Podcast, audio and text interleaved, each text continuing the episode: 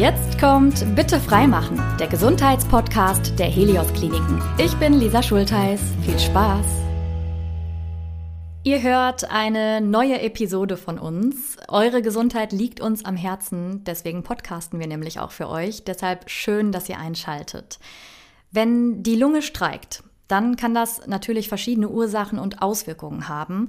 Dem will ich auf den Grund gehen mit meinen heutigen Gästen, Professor Dr. Joachim Schmidt und Dr. Nicola Anselm. Stellen Sie sich gern auch selber noch mal kurz vor. Ja, ähm, vielen Dank. Ähm, Joachim Schmidt, genau haben Sie gerade schon gesagt. Ich bin Chefarzt der Klinik für Thoraxchirurgie am Helios Klinikum Bonn-Rhein-Sieg und äh, auch Leiter des Lungenkrebszentrums Bonn-Rhein-Sieg und dann gleichzeitig noch ähm, äh, Leiter der Sektion Thoraxchirurgie und äh, an der Universitätsklinik Bonn. Mhm. Guten Tag, ähm, ich arbeite auch am Helios Klinikum Bonn-Rhein-Sieg, bin dort leitender Oberarzt in der Abteilung für Pneumologie, Kardiologie, Schlaf- und Beatmungsmedizin und Koordinator des Lungenkrebszentrums Bonn-Rhein-Sieg. Also Sie haben beide viele Bereiche, die Sie da bedienen, sozusagen. Richtig. Ja, herzlich willkommen. Danke, dass Sie sich Zeit für uns nehmen. Professor Schmidt, wer oder was raubt Ihnen denn den Atem? Okay, also den Atem rauben äh, tun mir eigentlich vor allem ähm, meine Kinder und äh, meine Frau natürlich. Mhm. Die rauben mir den Atem. Äh, meine Patienten eigentlich äh, seltener, äh, dann schon mal eher der, der Klinikalltag. Gerade vielleicht noch mal rüber zu Dr. Anselm. Was bereitet Ihnen denn Freude so im Alltag, vielleicht auch privat? Ich fand es erstmal interessant, wie Herr Professor Schmidt direkt so diese übertragene, also im übertragene Art des Außer Atemkommens beantwortet hat. Man mhm. kann natürlich auch sagen, im Alltag ist es vielleicht auch der Sport, der einem Freude bereitet, der einem dann auch außer Atem kommen lässt als ganz natürliche Körperreaktion sozusagen. Und sonst im übertragenen Sinne auch natürlich die Kinder, die einen auf Trab halten, aber auch manchmal so der, der Alltag im klinischen, in der klinischen Tätigkeit. Ja, klar, im Krankenhaus geht es auch mal, ich mal ein bisschen rasanter zur Sache und ähm, ja, das kann einem schon auf Trab halten und irgendwo auch außer Atem bringen. Warum haben Sie sich denn dafür entschieden, Arzt zu werden? Also bei mir hatte das in der Tat ähm, damals den Hintergrund, dass ich viel Sport gemacht habe, ähm, dass ich mich für den menschlichen Körper, für die Leistungsfähigkeit des menschlichen Körpers interessiert habe mhm. und äh, darüber eigentlich dann zur Medizin irgendwie gefunden habe. Mhm. Ähm, und letztendlich in, in meiner jetzt Berufung auch als Lungenarzt irgendwo ja auch bei dem Thema geblieben bin. Also im weitesten Sinne die Atmung als, als äh, ja, ein wesentliches oder die Lunge als ein wesentliches Organ in der körperlichen Leistungsfähigkeit. Hat sie eben am meisten fasziniert, dann auch einfach da medizinisch gesehen sozusagen. Ne? Auf jeden Fall. Ja. Ähm, Sie sind ja heute als Experten hier, somit können wir die Lunge also mal richtig detailliert auch beleuchten. Sie ist eines unserer leistungsstärksten Organe. Was genau macht die Lunge alles so an einem Arbeitstag? Also die Lunge ist ja im, im Wesentlichen unser, unser Atmungsorgan und genauer eigentlich das Organ, wo der Gasaustausch im Körper stattfindet. Sauerstoff ist, sag ich mal, hier in unserer, in unserer Raumluft vorhanden und ist im Körper ähm, zu verstehen wie der Treibstoff fürs Auto. Also ähm, unsere Körperzellen brauchen Sauerstoff, um Energie zu produzieren, mhm. um am Leben zu bleiben. Mhm. Ohne Sauerstoff kann die äh, Körperzelle nicht, nicht überleben. Und ähm, die Lunge ist, wie gesagt, das Organ, was die, die Luft aufnimmt und wo Sauerstoff aus der Umgebungsluft raus diffundiert in das Blut. Das findet eben in den kleinsten Atemwegen oder in den Alveolen statt. Und durch das Blut kommt der Sauerstoff dann letztendlich ähm, in die Zellen. Also das ist erstmal aus, aus medizinischer Sicht der, die Hauptaufgabe der, der Lunge. Und mhm. ähm, bei diesen Stoffwechselprozessen, wo eben, wie gesagt, aus Sauerstoff Energie gemacht wird, da mhm. fällt eben CO2 als Abfallprodukt, wenn man so möchte, ab. Mhm. Und das muss auch raus aus dem Körper und auch da kommt der Lunge eben eine entscheidende Aufgabe zu, also über die über die gleichen Wege, wie Sauerstoff reinkommt ins Blut, geht auch CO2 raus aus dem Blut, mhm. über die Lunge, über die Atmung. Und das schafft unsere Lunge in erheblichem Ausmaß. Ist jetzt vielleicht ein bisschen vorgegriffen, äh, weil das vielleicht eher später kommen würde im Gesprächsverlauf, wenn wir detailliert darauf eingehen, aber es passt gerade so gut. können wir mit nur einem Lungen, ist das eigentlich Lappen oder Flügel? Ich weiß das gerade gar nicht genau. Ja, es gibt beides. Es gibt beides? Also Okay. Natürlich, äh, die Seiten sind die Lungenflügel, Mhm. rechter Lungenflügel, linker Lungenflügel. Der rechte Lungenflügel hat drei Lungenlappen und der linke Lungenflügel zwei Lungenlappen. Und man sagt grundsätzlich, dass der lungengesunde Mensch auch mit einem Lungenflügel sehr gut leben kann. Okay. Das ist natürlich so ein bisschen genau das ist ein chirurgisches Thema, ähm, wo ja bei uns, wenn wir tätig werden, dar meistens dann darum geht, dass nachher ein bisschen weniger Lunge da ist als vorher. Genau. Und ähm, die Frage hm, hatte ich gerade vorhin noch in, in meiner Sprechstunde, da haben wir einen Patient gesehen, ähm, wo es jetzt darum geht, dass er tatsächlich einen Verdacht auf einen Lungenkrebs hat und wir da den Unterlappen auf der rechten Seite entfernen müssen. Und der fragte mich dann auch, ja, was bedeutet das denn jetzt für mich? Und äh, berichtete dann, dass er irgendwie gerne auch noch in den Bergen unterwegs ist und obwohl er schon ein bisschen älter ist, ganz fit. Und ich sage dann immer so als Beispiel, naja, Sie müssen sich vorstellen, wenn Sie also lungengesund sind und ähm, der, die Frage ist immer, wie groß ist der Haufen, von dem man runternimmt? Ne? Also die meisten Patienten, mit denen wir zu tun haben, sind natürlich nicht mehr ganz lungengesund. Häufig haben sie halt geraucht, das ist nun mal so. Und ähm, äh, dann wird von diesem Berg was runtergenommen. Und dann sagt man immer so, naja, also der Körper hat ja wie auch in anderen Teilen, ähm, es gibt Reserven. Und äh, man kann also einen Lungenlappen, wie Nicola Anselm gerade schon gesagt hat, auf der rechten Seite wären es beispielsweise drei. Man kann einen Lungenlappen entfernen und der Lungengesunde kann danach immer noch einen Marathon laufen. Der läuft dann vielleicht keine Spitzenzeit mehr, aber so viel Reserve haben wir. Okay. Die Frage ist eben immer, wie viel ist vorher schon an Substanz quasi durch unser Leben und durch das, was wir so uns vielleicht auch an, an Schäden der Lunge zugefügt haben, was ist da schon verbraucht. Aber es geht immer, es geht schon sehr viel. Die komplette Entfernung, was, was Sie gerade gefragt haben, die komplette Entfernung eines Lungenflügels versuchen wir allerdings immer zu vermeiden. Okay. Und da gibt es aber auch eine, eine Menge an OP-Techniken, wo man sagt, okay, es gibt auch Möglichkeiten, Gewebe zu erhalten. Und ähm, das ist eigentlich immer unser, eins unserer wichtigsten Ziele, eben neben Möglichst viel zu erhalten. möglichst viel ja. Lungengewebe zu erhalten und eben die Lebensqualität damit ähm, so hoch wie möglich zu erhalten. Ich finde äh, die Fakten in dem Zusammenhang auch spannend. Wie oft pro Minute atme ich ein und aus im äh, Ruhezustand? Genau, im Ruhezustand ist beim erwachsenen Menschen die Atemfrequenz etwa 12 bis 15 Mal pro Minute.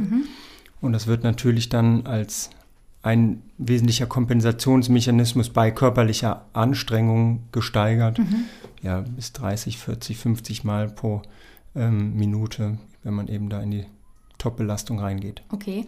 Und unser Gehirn sähe ja, kann man ja so sagen, auch ziemlich alt aus, wenn die Lunge sie nicht mit Sta Sauerstoff beliefern würde.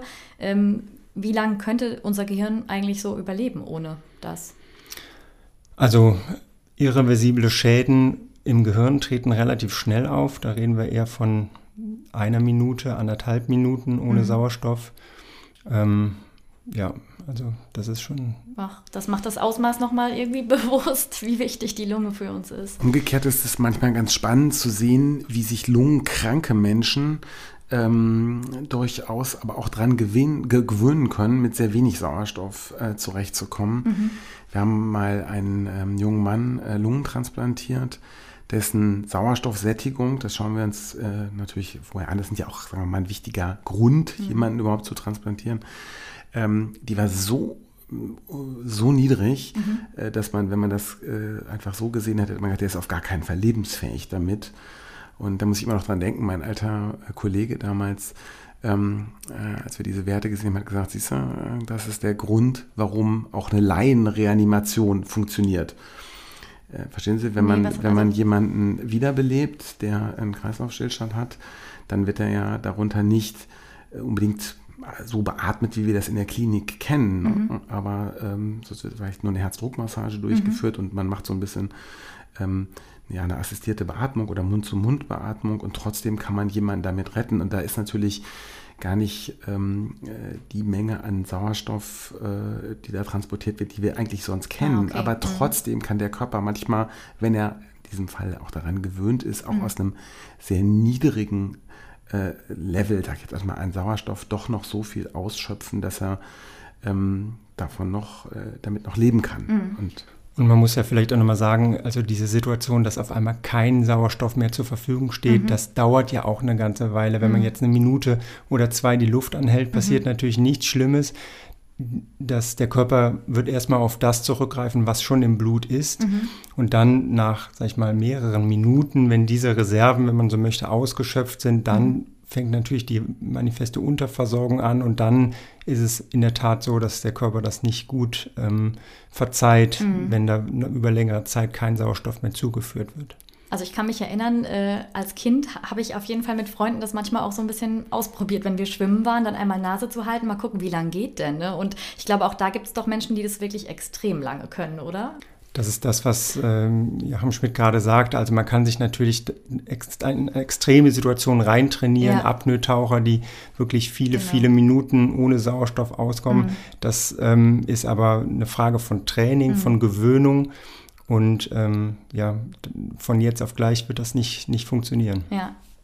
Wenn unsere Lunge uns im Stich lässt, was kann das denn für Ursachen haben? Also mal so ein bisschen äh, auf die Erkrankungen jetzt auch gerne eingehen. Grundsätzlich gibt es natürlich infektiöse Erkrankungen der Lunge, die normale Lungenentzündung, ob jetzt durch Bakterien, durch Viren ausgelöst, ist natürlich was Häufiges. Wir sehen viele Patienten mit Atemwegserkrankungen, äh, zum Beispiel Asthmatiker mhm. ähm, oder auch eben äh, COPD, auch als sehr häufige Erkrankung. Dann gibt es so dieses weite Feld der Lungengerüsterkrankungen. Das ist, sag ich mal, so ein bis 200 Erkrankungen, die jede für sich genommen alle selten sind, mhm. aber durch die große Anzahl der Erkrankungen dann doch einen relevanten Teil auch unseres Alltags äh, ausmacht. Und natürlich die bösartigen Erkrankungen der Lunge, um die es ja auch heute noch gehen soll. Also auch Asthma etc.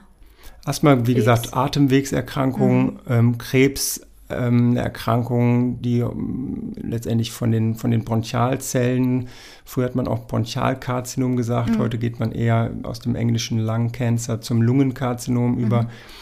Ähm, aber klar, da kommt es zur Entartung einzelner Zellen in der Lunge, in den Atemwegen und von da ausgehend ähm, durch eine unkontrollierte Vermehrung dieser Zellen zum Lungenkrebs und ähm, den damit verbundenen Folgen. Jetzt sind so Erkrankungen wie Erkältung natürlich für uns, äh, sage ich mal, ja, was Gängiges eher, weil wir es alle immer mal wieder auch haben. Ich habe trotzdem immer das Gefühl, wenn dann mal jemand erzählt, boah, ich hatte eine Lungenentzündung, das ist schon auch eine Spur schlimmer dann, oder? Also das ist dann nicht einfach mal mit, mit, mit äh, einer Woche äh, homöopathischer Mittel getan, oder? Das ist so. Und viele Patienten sind in der Tat überrascht, weil das kann einen wirklich mehrere Wochen im Alltag manifest einschränken. Man mhm. muss in der Regel, äh, also bei, klar, bei einer bakteriellen Lungenentzündung braucht man Antibiotikum, mhm. sicher für, für fünf bis sieben Tage. Und auch darüber hinaus kann noch Atemnot, Abgeschlagenheit, Husten, ähm, eine Rolle spielen. Und auch da wieder, je nachdem, wie man, sag ich mal, ins Rennen reingegangen ist, mhm. kann einen das dann auch eine ganze Weile noch ähm, schwächen. Ja. Jetzt denken ja manche Menschen, dass nur Raucher oder ältere Menschen Lungenkrebs bekommen können, aber das ist nicht wirklich so, oder? Also man muss schon sagen, dass der Großteil der Patienten, ähm, die wir sehen, auch mit Lungenkarzinom und auch unabhängig jetzt von unserer Klinik, mhm. ist der Lungenkrebs schon mit dem, dem Tabakrauchen assoziiert. Man okay. geht davon aus, dass etwa, also da gibt es auch nochmal Unterschiede, je nach Zellart dann, das vielleicht jetzt führt im Detail so ein bisschen ähm, vielleicht zu weit, mhm. aber äh, grundsätzlich kann man sagen, dass Tabakrauchen der Hauptrisikofaktor ist für das Entstehen von Lungenkrebs. Gut, finde ich aber auch wichtig an der Stelle, das dann so zu sagen, weil wir auch immer so ein bisschen über Mythen und äh, über Vorurteile sprechen und wenn das dann doch so ist, äh, dann ist es ja umso wichtiger, das nochmal zu sagen, hey, das ist nicht irgendwie äh, auf die äh, leichte Schulter zu nehmen. Absolut. Und ich glaube, das ist auch, sag ich mal, auch in dieser ersten, in diesem ersten Kontakt mit, mit den Patienten wichtig, auf der einen Seite nicht mit dem Finger zu zeigen und, sag ich mal, zu stigmatisieren, mhm. auf der anderen Seite aber vielleicht auch Hilfen anzubieten, das Thema nicht unter den Teppich zu kehren und ähm, wir haben einfach auch gute Daten, dass zu jedem Zeitpunkt, auch nach Diagnosestellung, auch vielleicht am Tag vor der Operation es sinnvoll ist und mit einer besseren Prognose für den Patienten zusammenhängt, wenn man das Rauchen dann auch noch aufhört. Wir sehen gar nicht so selten, dass die Patienten dann sagen, naja, jetzt ist vielleicht auch egal. Das, das wollte ich gerade sagen. Also ganz ehrlich, ich habe letztens was gelesen, da hat nämlich ein Arzt erzählt, es geht ja darum zu helfen. Man möchte, dass es den Menschen besser geht. Dann ist jemand operiert worden äh, und dann äh, hat man den Patienten irgendwie, glaube ich, vier Tage nach OP draußen vom Krankenhaus wieder rauchen sehen. Da denkt man sich natürlich selber auch so, oh wei, oder? Also ja, das, das kennen wir ganz gut. Also ich oh, kann, ich kann oh von, ich kann von meinem Büro aus auf den ähm, sozusagen auf die Raucherecke im Krankenhaus gucken und dann ähm,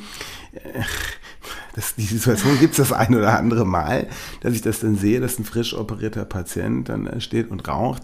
Und ich bin immer so ein bisschen hin und her gerissen in dem Moment, weil ich denke, okay, der ist jetzt gestern von der Intensivstation runtergekommen, jetzt steht er da draußen und raucht. Soll ich mich jetzt eigentlich aufregen oder soll ich mich freuen, dass es ihm schon so gut geht? und ähm, in diesem Spannungsbogen stehe ich dann eigentlich. Aber es, man muss noch mal sagen, das mit dem Rauchen, das ist wirklich ein, ein wichtiger Punkt, weil das macht ganz viel mit den Menschen.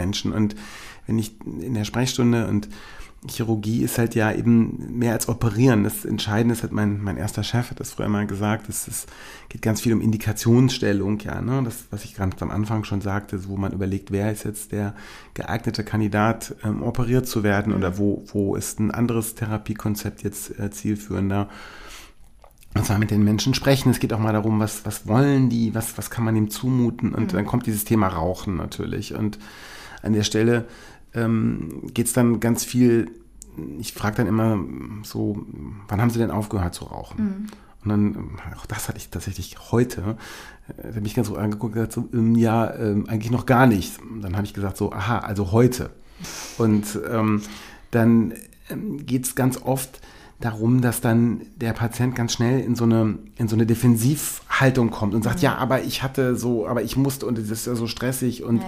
In die Rechtfertigung. Da, genau, und dann versuche ich mal zu sagen, passen Sie auf, das ist, ähm, äh, ich, ich, ich würde Ihnen das gerne nehmen, weil das hat auch was mit Schuld dann mhm. zu tun. Ne? Und das macht, das ist, glaube ich, äh, ich versuche mich da manchmal so auch reinzuversetzen, dass ich denke, das ist ja für diesen Mensch auch was Schlimmes in dem Moment auszuhalten, mhm. dass man sich auf der einen Seite denken muss, okay, ich habe jetzt eine ganz richtig schlimme, ernste Erkrankung, die möglicherweise mein Leben jetzt bestimmt.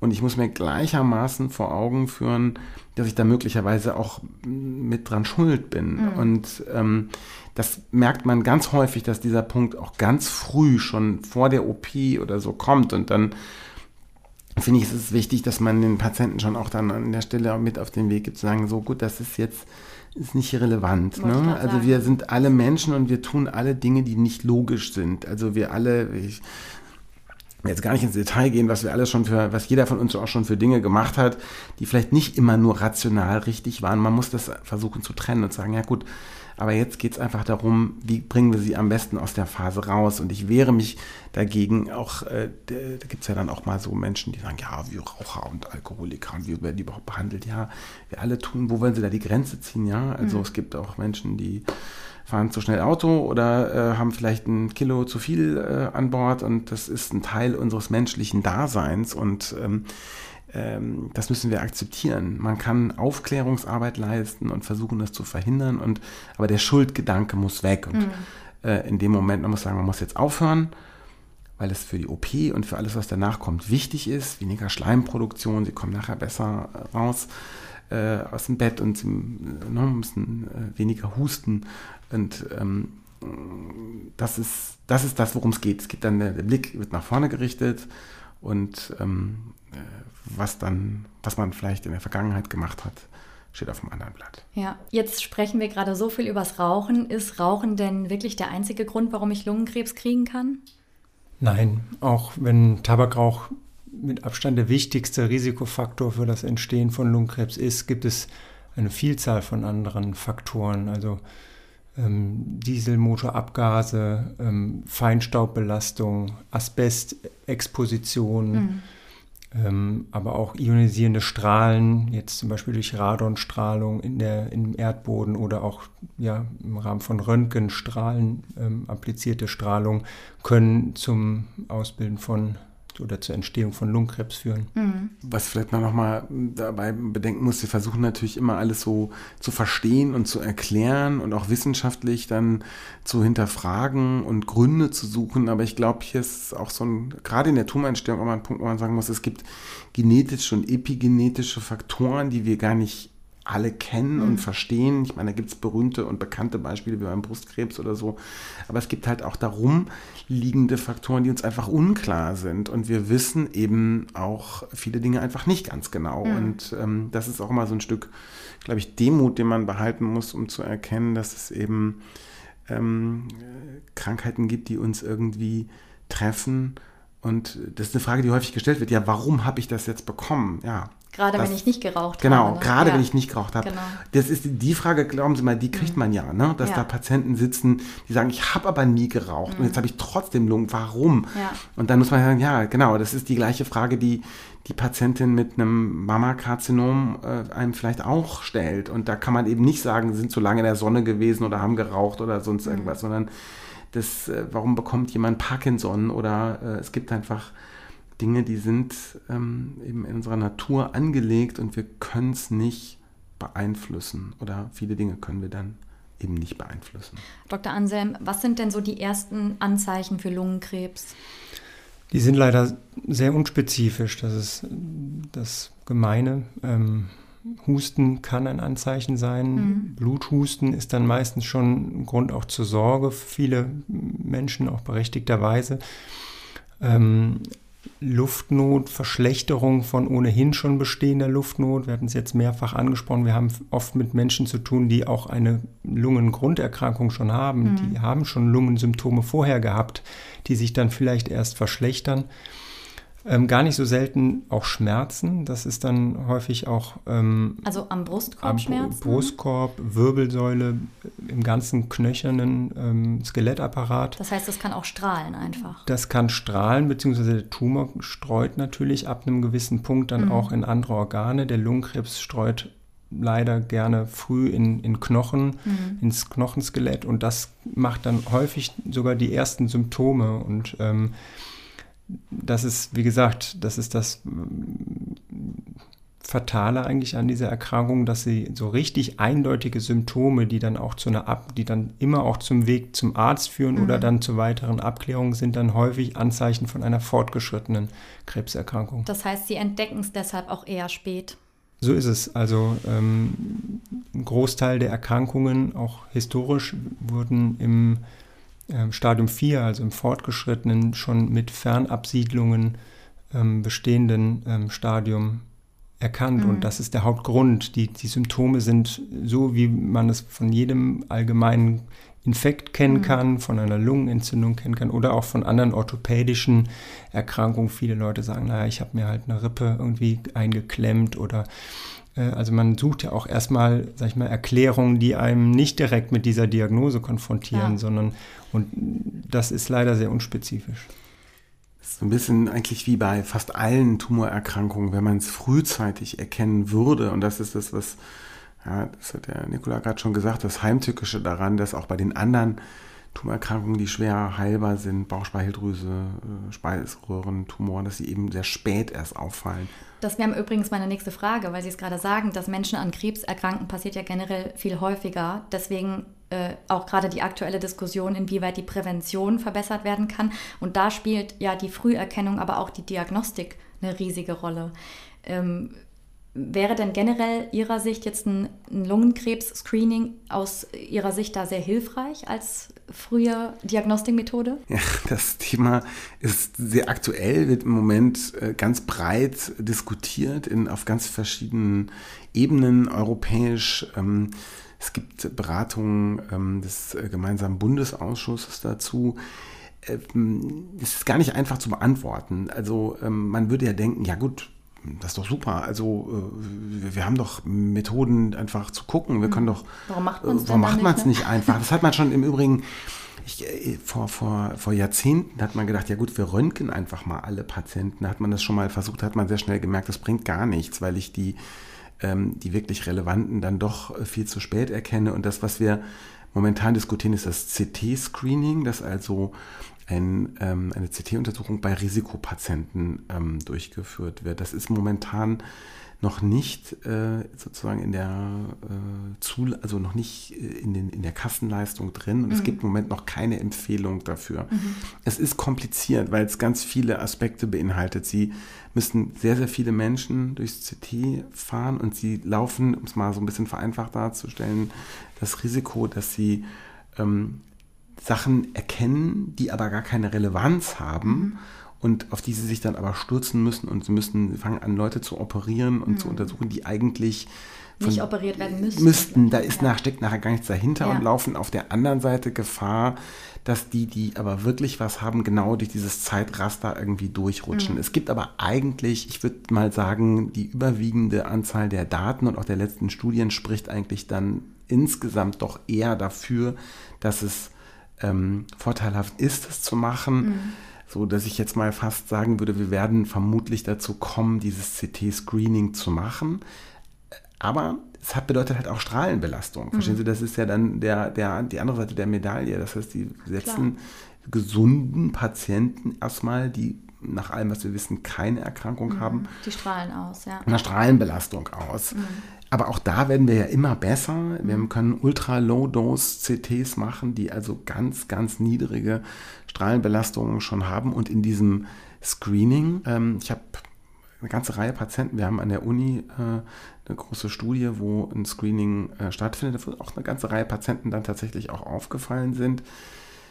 Ein Aspekt ähm, im Rahmen der ähm, Corona-Pandemie sind ja eine Menge CTs gemacht worden, auch dann bei Patienten unter Corona-Verdacht. Mhm. Und ähm, ich habe äh, im vergangenen Jahr drei oder vier Patienten operiert, die quasi im CT waren wegen Corona-Infekt, Corona mhm. wo dann ein Lungenrundherd aufgefallen ist, die wir dann weiter abgeklärt und operiert haben, das sich als Lungenkarzinom herausgestellt mhm. hat. Also letztendlich ein bisschen eine, äh, auch eine interessante Konstellation, wo die in den allen Fällen gut ausgeheilte, was ja nun mal nicht selbstverständlich ist, Corona-Erkrankung dann zu der Diagnose. Zumindest geholfen hat. Genau. Ja. Geholfen hat. Ich würde das gerne gerade nochmal aufgreifen, mhm. weil wir eigentlich da auch wieder bei diesem Zentrumsgedanken aus mhm. meiner Sicht sind. Wir mhm. haben gehört, also wir, wir werden dann wieder mit einer Flut von Informationen, sag ich mal, über, über, überhäuft, die schwer zu interpretieren sind. Sehr viele wieder unspezifische Befunde in der Lunge in diesen CT-Bildern und da aus meiner Sicht eben auch nochmal umso wichtiger, das auch, sag mal, in, in Zentren äh, zu beantworten und auch vielleicht die, die weiteren Schritte, die diagnostischen Schritte ähm, in Zentren äh, aufzuhängen, wo eben, sag ich mal, die Erfahrung, die Expertise auch möglichst hoch ist, um vielleicht auch so diese Kollateralschäden, die auch aus ärztlichem Handeln ja entstehen können, möglichst gering zu halten und auch die Indikationsstellung, wie wir eben schon gehört haben, auf einem hohen, möglichst hohen Niveau laufen zu lassen. Das ist ein ganz wichtiger Punkt. Das hat man ja in den Benelux-Ländern und in England, wo diese Studien gemacht worden sind, hat man die Patienten ja zum Teil in so mobilen CTs vom Supermarkt mal durchgefahren. Mhm. Wirklich. Und hat dann gesagt, das gibt es eine New England Journal Publikation, ganz hochrangige Arbeiten drüber. Da hat man gesagt, ja, okay, ah, hier ist jetzt ein Herd, der ist nur so und so groß könnte Krebs sein, könnte auch nicht. Kommen Sie mal bitte in einem Jahr wieder. Mhm. Das ist wissenschaftlich vielleicht so grundsätzlich erstmal richtig, das mhm. kann man so machen, aber man darf nicht ganz vergessen, was das mit dem Patienten macht, dem man oder mit dem Menschen äh, in dem Fall vor allem. Der hat dann Angst, erst, oder? Also. Ja, klar. Also es gibt, ist, äh, da gibt es natürlich Persönlichkeitsstrukturen, die sagen, oh gut, dann komme ich in einem Jahr wieder, mhm. aber es mhm. gibt auch andere, das habe ich auch selbst schon erlebt, in so einer Situation, die dann da sitzen und sagen, also passen auf, ich, auch wenn das Ding klein ist und auch wenn sie mir sagen, man kann das nochmal kontrollieren in ja. drei Monaten oder in sechs Monaten, das halte ich nicht aus. Also, nee, also das würde mir auch keine äh, Ruhe lassen. Kommen Sie, machen Sie das raus, ich will das jetzt wissen. Ja. Das ist mir jetzt ganz egal. Also das, auch das muss man natürlich bewerten und muss ja. mit dem Patienten das besprechen, was sinnvoll ist und wieder. Aber das, was der Nikola Anselm gerade sagte, dazu gehören dann eben, da gehört dann eben mehr als nur das CT, sondern dahinter muss dann diese Zentrumsinfrastruktur stehen, die mhm. das dann bewertet und mit dem Patient auch gemeinsam bespricht. Und das gehört eben in so einem Lungenkrebszentrum auch mit dazu. Wir haben äh, äh, alleine nur am Standort äh, im, im Helios Klinikum in Bonn zwei äh, Psycho-Onkologinnen. Mhm. Also wir brauchen diese Unterstützung auch gerade in diesem supportiven Bereich. Mhm. Das ist extrem wichtig für das Gesamt, äh, für die Gesamtbehandlung äh, unserer Patienten. Was ist denn das Besondere auch am Lungenkrebszentrum? Es hat ja nicht jede Klinik ein Zentrum in dieser Art. Ähm, ja, also äh, bei der Behandlung von komplexen Erkrankungen, also vor allem von, von jetzt komplexen Tumorerkrankungen, ähm, hat die ähm, Deutsche Krebsgesellschaft, ähm, äh, also das äh, Prinzip eines zertifizierten Zentrums, ähm, eingerichtet und ähm, das hat wirklich eine ganz besondere Bedeutung, weil man hier in einem Zentrum ganz viele Spezialisten aus mhm. allen Bereichen rund um dieses Thema, jetzt in dem Fall Lungenkrebs, zusammenholt. Also das geht jetzt quasi natürlich um die, sagen wir mal, Kerndisziplinen, die Onkologie, die mhm. Pneumologie, die Thoraxchirurgie, die Strahlentherapie, aber auch viel so an ganz, ganz wichtigen äh, Partnerdisziplinen drumherum, also Palliativmediziner, Psychoonkologen, ähm, der Sozialdienst. Also es kommt ganz, ganz, ganz viel zusammen. Und dadurch, dass sie so gebündelt sind, können sie eben auch viel besser helfen. Genau, wir versuchen dann gemeinsam eben in diesem Zentrum zu entscheiden, anhand der, der Studienlagen und so was ist der internationale Standard, wie geht man mit den Situationen um, aber dann auch ganz speziell für jeden einzelnen Patienten zurechtgelegt, was ist das individuell richtige Konzept. Und wichtig ist dabei, dass eben immer in diesem Zentrum, im Tumorboard, wie wir mhm. das nennen, entschieden wird. Das heißt, wir sitzen da jetzt momentan virtuell in der Videokonferenz manchmal mit ja, so zwischen 25 und 30 mhm. Experten zusammen und besprechen jeden einzelnen Patienten. Und es wird dann da entschieden, was ist jetzt hier der richtige Weg, was ist die geeignete Methode, um diesem Patienten am besten zu helfen. Wird mhm. er operiert, wird er chemotherapiert, muss man erstmal vielleicht zuwarten. Was ist die richtige Therapie für die?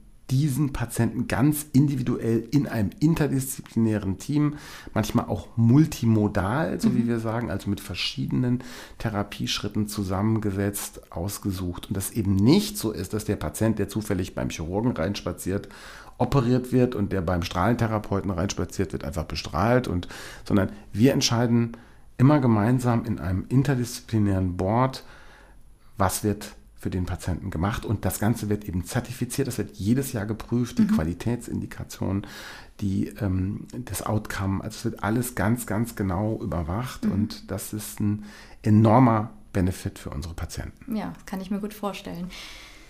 Wenn äh, wir nochmal so über die heutige Zeit nachdenken, ist ganz klar, es ist ein Trend zum minimalinvasiven Operieren da, auch bei der Lunge. Vielleicht können Sie noch mal ganz kurz erklären, äh, was genau das bedeutet und auch wie es abläuft. Ja, also ähm, klar, das ist, da muss ich jetzt aufpassen, dass ich nicht zu lange drüber rede, weil das ist mein da kann man lang drüber reden. Ja, da kann, ja, ja, ich, da kann ich auf jeden Fall lange drüber reden. Das ist so ein bisschen mein, äh, natürlich auch unser Steckenpferd. Wir machen ähm, sehr viel äh, minimalinvasive Thoraxchirurgie. Wir haben ähm, im vergangenen Jahr äh, fast 80 Prozent unserer großen Lungenkrebsoperationen äh, minimalinvasiv gemacht, also mit Kameratechnik und ähm, äh, auch ein Teil davon mit, der, ähm, mit dem Robotersystem. Das ist sozusagen jetzt der letzte Schritt in der, äh, oder aktuell letzte Schritt in der Entwicklung. Das heißt, Sinn, ob das jetzt ähm, Roboter gestützt oder sagen wir mal konventionell minimalinvasiv Schlüsselloch Kameratechnik ist, ist vor allem die Schonung des, ähm, des Patienten. Und äh, gerade die lungenkranken alten Patienten profitieren natürlich am allermeisten davon, wenn man eben keine großen Schnitte macht und da den Brustkorb eröffnet, und, mhm. sondern das mit, mit kleinen, äh, schonenden Techniken äh, vorgehen kann und der Patient quasi am Abend auch nach einer Entfernung eines Lungenlappens über einen Schnitt, der vielleicht nur drei Zentimeter groß ist, die Lunge kann man dann in so einem, jetzt extra so Bergebeutel, wo die dann durch auch einen ganz, ganz kleinen Schnitt nachher äh, nach, ähm, außerhalb des Körpers äh, ge, gezogen werden kann, mhm. ähm, die dann am Abend nach so einer Lungenlappenoperation auf der Bettkante sitzen und einem äh, freundlich zuwinken auf der Intensivstation, mhm. aber und äh, dann mal fragen, wann es denn Abendessen gibt. Ähm, und wenn man das vergleicht, ich bin ja, ich bin ja noch kein weiser Gevatter, aber als ich angefangen habe vor knapp, ähm, äh, ja, jetzt mittlerweile auch hm, fast schon 20 Jahren, da ähm, lagen die Patienten halt dann erstmal drei, vier Tage äh, so ungefähr platt auf der ja. Intensivstation und nach zwei Wochen hat man mal das erste Mal dran gedacht, wie es denn, ob es immer, heute geht der äh, Großteil unserer Patienten nach einer großen Lungenkrebsoperation nach fünf Tagen nach Hause. Mhm. Und das ist eben dem minimalinvasiven Operieren schon äh, zuzuschreiben. Und ähm, wichtig ist, dass es quasi so ein, so ein Dogma, dass man das natürlich immer nur dann macht, wenn es mit der gleichen Sicherheit, also Patientensicherheit und Radikalität, also onkologischen Radikalität geht. Das heißt, ähm, ich finde es wichtig, dass man als Chirurg alles beherrschen kann. Mhm. Ich kann also, ob ich das Brustbein eröffnen muss oder an der Seite, ob ich jetzt einen riesengroßen Zugang wählen muss oder ob ich es ganz klein oder mit dem Roboter. Ich glaube, die, die wirkliche ja, Expertise liegt nachher darin, dass ich nicht der, der Sklave der Methode bin sozusagen, sondern ähm, am besten die ganze Klaviatur spielen kann und dann entscheiden kann, welcher Patient profitiert jetzt am meisten mhm. von welcher OP-Technik. Was genau für ein Roboter ist das? Wie kann ich mir den vorstellen? Ja, das ist ja was, was so in den letzten Jahren ganz äh, Einzug und ähm, in den letzten vier Jahren hat sich der Einsatz der Roboter, ich habe gerade die Zahlen nochmal äh, vor kurzem gesehen, in, in äh, Deutschland äh, verdoppelt. Ähm, das ist äh, das Da Vinci-System, das kann man auch so sagen, es ist momentan noch quasi alternativlos. Ähm, das, äh, wenn, man, das erwähnt, führt das ja auch so ein bisschen zu einem, gucken die Menschen erstmal ein bisschen komisch an Roboter, weil kommt da jetzt so ein Metallgerüst an mich rangetreten und operiert mich. Nee, das ist nicht so, sondern das robotische Operieren bedeutet, das ist, ja, der Begriff ist ein bisschen merkwürdig, aber dann, man nennt das eigentlich so ein Master-Slave-System. So merkwürdiger Begriff, aber so wird es irgendwie genau, beschrieben. Ja. das heißt, man sitzt an einer Konsole und die Bewegungen, die ich mit meinen Händen, die in solchen, die in so einer Art Handschuh im weiteren Sinne steckt, die ich da durchführe, die werden auf das System übertragen. Und mhm. diese Roboterarme sind im Patienten und man selber schaut in so einem 3D. Ähm, äh, Optik äh, und hat also eine ganz ultra hochauflösende Sicht. Mhm. Ähm, der Roboter setzt die Bewegung in einem Verhältnis von 1 zu 5 um. Das heißt, man operiert sehr viel feiner, man hat einen viel höheren Bewegungsfreiheit und gerade in Bereichen, wo man sehr wenig Platz hat, wie das auch im Thorax eben mal der Fall ist und anderen Fächern, so bei der äh, Prostata beispielsweise, wo mhm. wenig Raum ist, kann man mit einem hohen Freiheitsgrad sehr präzise operieren und das ist ist die Zukunft. Das, davon bin ich schon überzeugt. Die, die Frage ist, wie, wie sich das alles noch weiterentwickeln wird, aber. Naja, wird es sicherlich, aber. Ähm, äh, ja, das jetzt. Ja, aber dann ist es doch schön, dass wir auch einfach, äh, dass die Technik mittlerweile da so gut ist, dass es äh, uns, ähm, ja, unserem ganzen Organismus so zugutekommt. Das merken Sie, das ist beeindruckend zu sehen, dass die Patienten sich wirklich auch gerade nach der, nach der Robotik das, die Systeme sind so präzise, die, die kennen den, äh, der ermittelt genau den Winkel an der Stelle, wo der, wo dieser Greifarm auch in den Brustkorb eindringt, mhm. ohne dabei zu hebeln. Und die Patienten haben tatsächlich danach weniger Schmerzen, mhm. als wenn ich mit meinen Händen mhm. äh, in diesem Brustkorb äh, gewesen bin. Und mhm. das ist ähm, schon beeindruckend zu sehen. Dr. Anselm, wenn Sie jetzt noch mal so ein bisschen zurückblicken, vielleicht auch beruflich gesehen, würden Sie wieder alles ganz genauso machen oder würden Sie irgendwas anderes machen? Interessante Frage, habe ich mir so noch keine Gedanken darüber gemacht.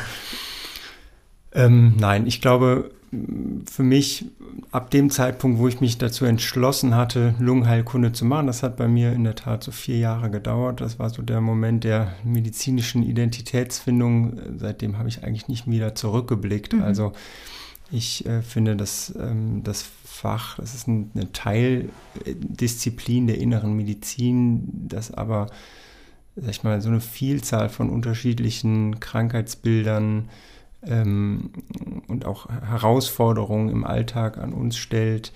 Ähm, ich bin also sehr glücklich mit dieser Wahl und ähm, ich denke auch, dass man auch nach vielen Jahren sich in der Lungenheilkunde immer noch weiterentwickeln kann, immer noch eine Menge dazulernen kann. Ähm, das sind so die Sachen, die mir Spaß machen, die Herausforderungen, die man sich stellen kann und von daher würde ich erstmal so pauschal nichts anderes machen. Schön. Professor Schmidt, wann verlassen Sie die Klinik mit einem Lächeln? Gut, dass Sie die Frage ein bisschen anders formuliert haben. ähm, ich, mm, mein Arbeitstag durch diese beiden Standorte und durch die Universitätsprofessur und Wissenschaft und was noch so mit dazu kommt, da kumulieren schon viele Dinge.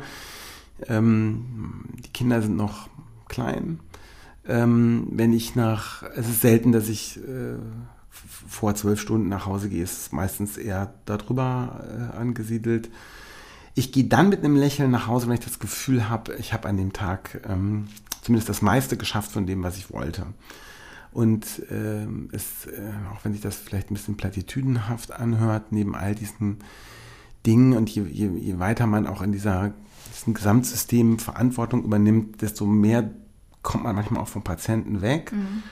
Und das versuche ich zu verhindern und wenn ich, oder zumindest äh, zu kompensieren. Und wenn man merkt, dass man da noch nah dran ist und ähm, da im Gespräch mit den Patienten bleibt und dann tatsächlich auch mal sowas wie Dankbarkeit und Zuwendung erfährt und die nachher sagen, ja, es war irgendwie gut und sie haben uns Vertrauen gegeben und ähm, wir haben uns ja gut aufgeholt äh, gefühlt und sie haben ähm, sie und ihr Team und äh, das war irgendwie vom, vom ersten Moment an richtig und wir haben uns wohlgefühlt, dann, mhm.